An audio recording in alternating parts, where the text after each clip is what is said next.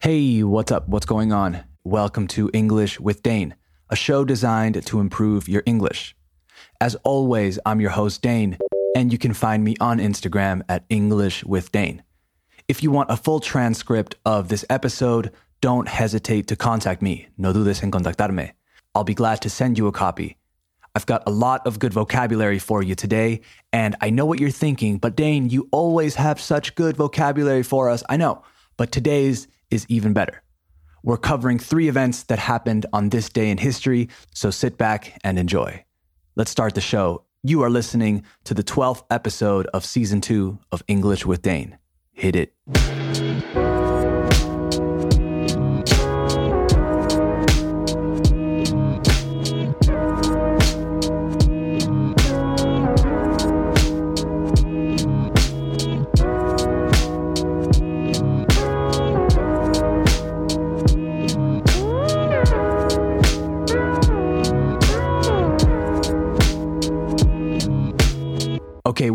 Officially started the show, so let's get into our Today in History segment.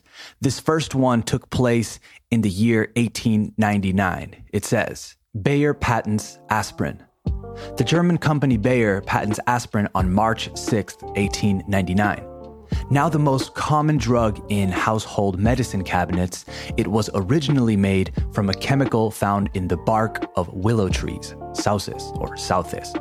In its primitive form, the active ingredient salicin was used for centuries in folk medicine, beginning in ancient Greece when Hippocrates used it to relieve, para aliviar, pain and fever. Known to doctors since the mid 19th century, it was used sparingly due to its unpleasant taste and tendency to damage, dañar, the stomach. In 1897, Bayer employee Felix Hoffmann found a way, encontró una manera, to create a stable form of the drug that was easier and more pleasant to take, más agradable. Some evidence shows that Hoffmann's work was really done by a Jewish chemist, Arthur Eichengrun, whose contributions were covered up during the Nazi era. After obtaining the patent rights, los derechos, Bayer began distributing aspirin in powder form to physicians to give to their patients one gram at a time. The brand name came from A for acetyl, spir from the spirea plant, the source of salicin, and the suffix, el sufijo, in, which was commonly used for medications, so aspirin. It quickly became the number one drug worldwide. Aspirin was available in tablet form and without a prescription in 1915. Two years later, when Bayer's patent expired during the First World War, the company lost the trademark rights to aspirin in various countries. After the United States entered the war against Germany in April of 1917, the Alien Property Custodian a government agency that administers foreign properties, seized, confiscó, Bayer's U.S. assets. Two years later, the Bayer Company name and trademarks for the United States and Canada were auctioned off, fueron subastados, and purchased for $5.3 million. No vocabulary check for now. We'll cover all of the vocabulary at the end. For now, let's move on to the next one. It says Real Madrid founded. On March 6, 1902, the Madrid Football Club is founded by a group of fans in Madrid, Spain. Later known as Real Madrid, the club would become the most successful European football franchise of the 20th century. With its trademark or characteristic blue and white uniforms, which were originally inspired by those of an English team, Madrid began to make a name for itself in Spain almost right away, so almost immediately. From 1905 to 1907, under their first coach, Englishman Arthur Johnson, the team won three titles in a row, seguidos, in the Spanish league, known as La Liga. These were just the first of 29 La Liga championships through 2006 for Real Madrid, including an impressive five consecutive La Liga titles from 1986 to 1990. Real Madrid's legendary status internationally was solidified under the leadership of Santiago Bernabeu, who played for the team from 1912 to 1927 and served as club president from 1943 to 1978. In 1953, Bernabeu began to stock his roster with the best players he could find from around the world, instead of just the best in Spain beginning with Madrid's most famous soccer icon, Argentine star Alfredo Di Stefano. The resulting team won the European Cup, Europe's football championship, an unprecedented five times in a row from 1956 through to 1960. Bernabeu then switched course or changed course in the 1960s and built a team entirely of Spanish players, in 1966, Real Madrid won its sixth European Cup with a team of Spanish, quote, hippies who rivaled the Beatles in popularity on the European continent. I'm not a big football fan, so I actually didn't know a lot of that. Well, I knew some of it. It's hard to not know about Real Madrid when you live in Madrid and walk past the Santiago Bernabeu stadium every day. All right, next one. What else happened on a day like today, 6th of March? The next headline reads The death spiral of Napster begins. In the year 2000, a new company called Napster created something of a music fan's utopia, a world in which nearly every song ever recorded was instantly available on your home computer for free. Even to some at the time, it sounded too good to be true. And in the end, it was. The fantasy world that Napster created came crashing down in 2001 in the face of multiple copyright violation lawsuits.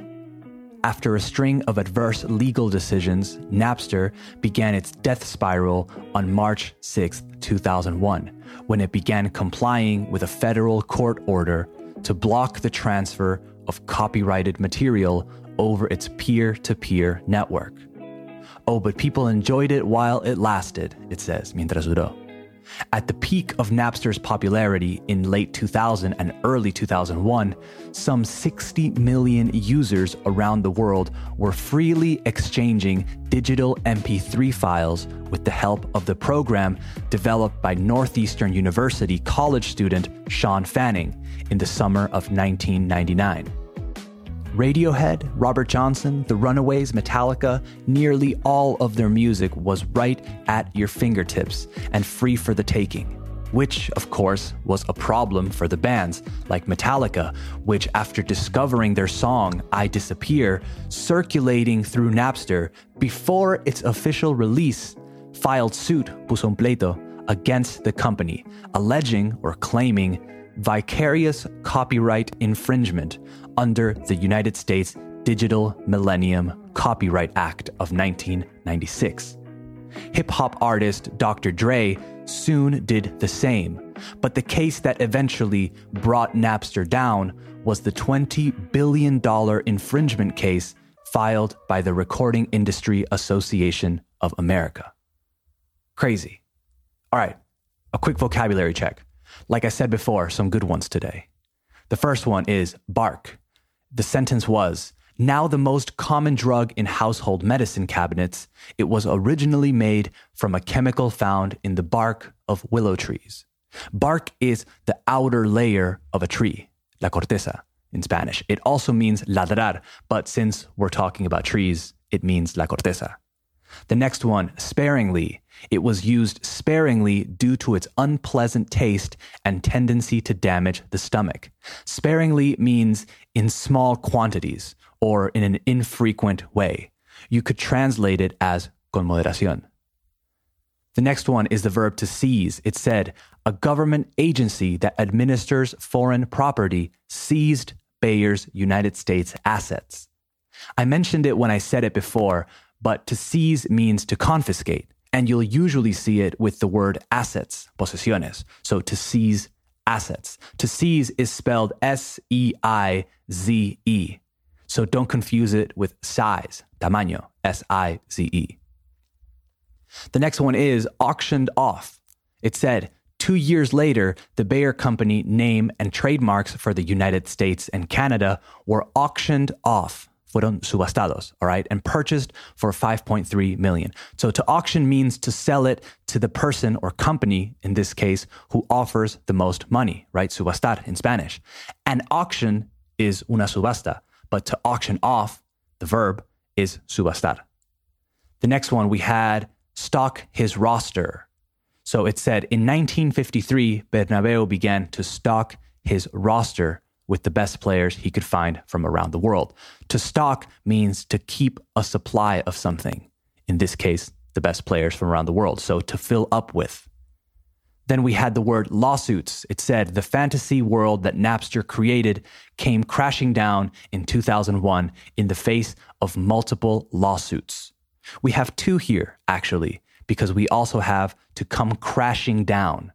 A lawsuit is a claim or a dispute brought to a court, un tribunal, for legal action, un pleito. And to come crashing down means to fall dramatically, making a lot of noise. It's a very visual way to say something collapsed, failed, stopped working, etc. So Napster came crashing down after these lawsuits.